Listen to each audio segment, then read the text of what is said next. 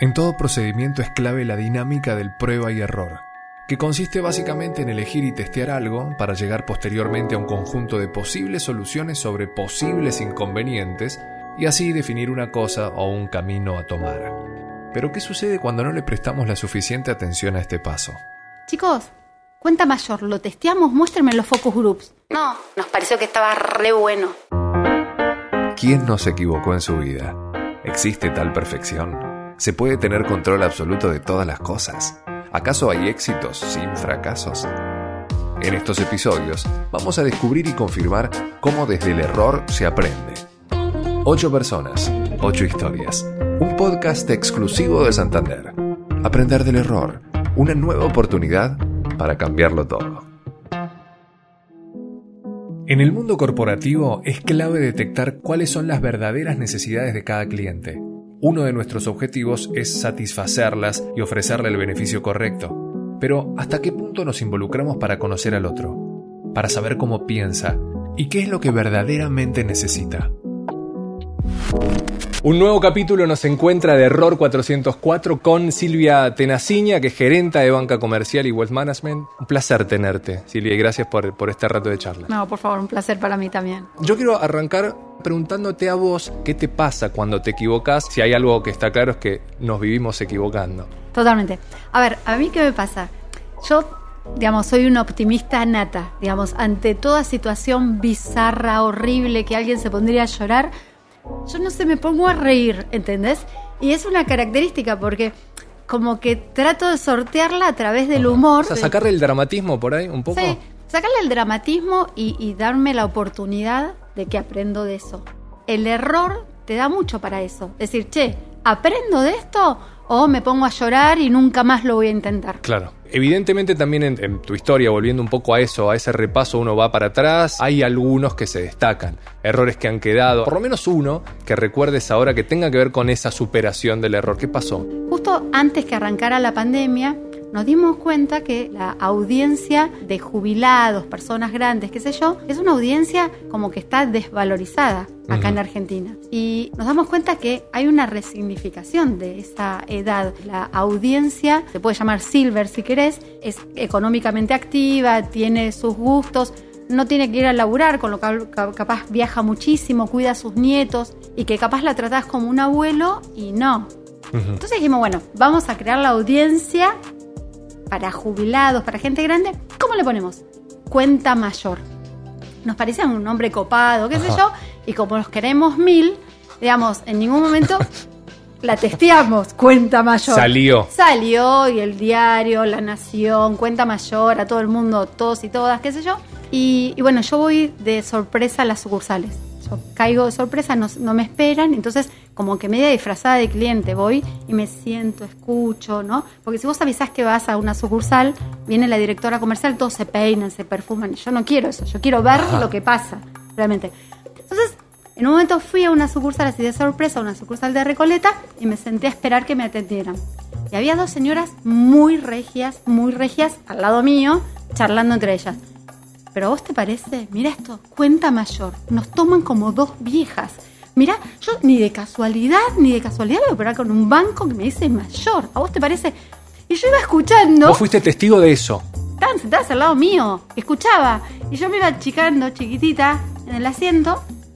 Y nada, todo mal contra cuenta mayor, contra la frase. Estaba empapelada la sucursal con cuenta mayor. Vine a la oficina y junté a mi equipo. Y chicos, Cuenta mayor, lo testeamos, muéstrenme los focus groups. No, no, porque está buenísimo. No, no, está buenísimo. Les cuento que pasó esto. A ver, primero es, eh, a ver, confrontemos si realmente hay un error. Y de hecho, de vuelta, probamos cuenta mayor en ese focus group y te digo, horrible, horrible, horrible. y, bueno, ¿cuál es el nombre? Y salió cuenta senior y tuvimos que cambiar todo. A ver, lo habíamos lanzado hacía una semana o sea que lo, lo, modificaron, eso. Sí, obviamente. A ver, tenés que aprender el error. Nos rasgamos las vestiduras, nunca más salimos a la calle sin haber probado un concepto.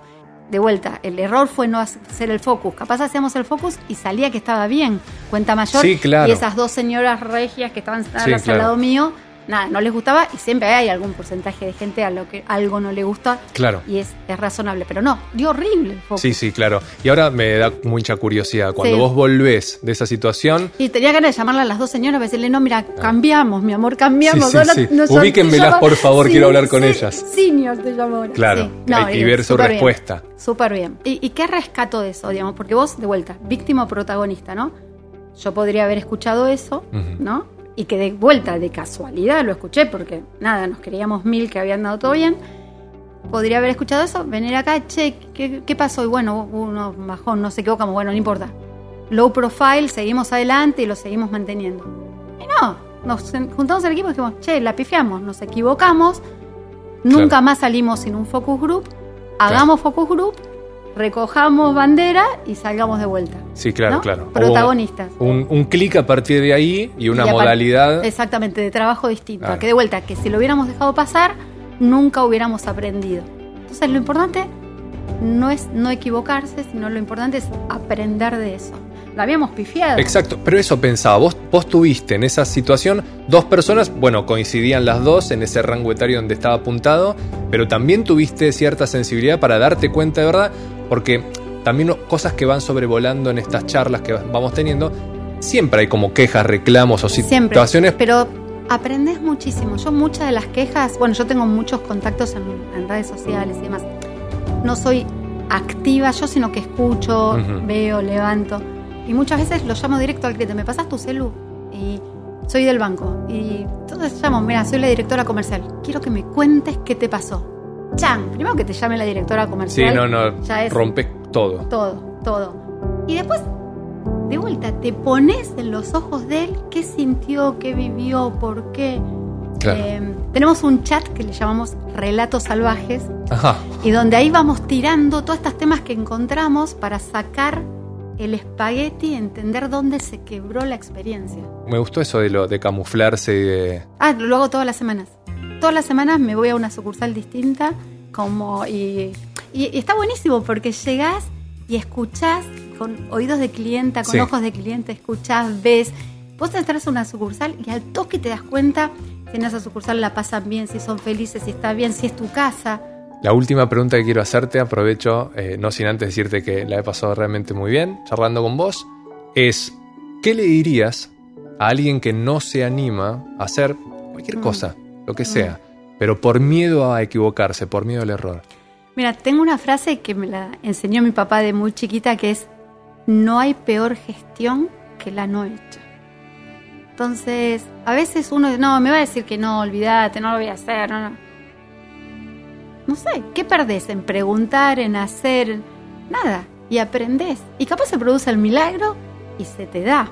Sí, claro. Entonces, ese sería mi, mi, mi consejo. No hay peor gestión que la no hecha. Cuando tenés un trabajo con un propósito, no es un trabajo. ¿Entendés? claro. Y nosotros tenemos como propósito en el banco ayudar a las personas y a las empresas a prosperar. ¿Qué mejor? ¿Qué, qué, qué, qué compañía te da el traje de superhéroe y decís, hago la diferencia? Digamos, Claro. digamos, dejo huella. Eso es lo que te hace la diferencia entre cumplir tu horario de 9 a 5 Ujú. o dejar huella. Claro, claro. Hacer que las cosas sucedan. Bueno, nos quedamos con eso, un placerazo No, por tenerte, favor, de un verdad, placer. un gusto. Bueno, muchas gracias. En Santander estamos cambiando nuestra manera de hacer las cosas para afrontar los desafíos que se vienen. Empoderarse y ver en el error una oportunidad de superarse es parte del cambio de actitud que necesitamos para lograrlo. Error 404, un podcast original de Santander.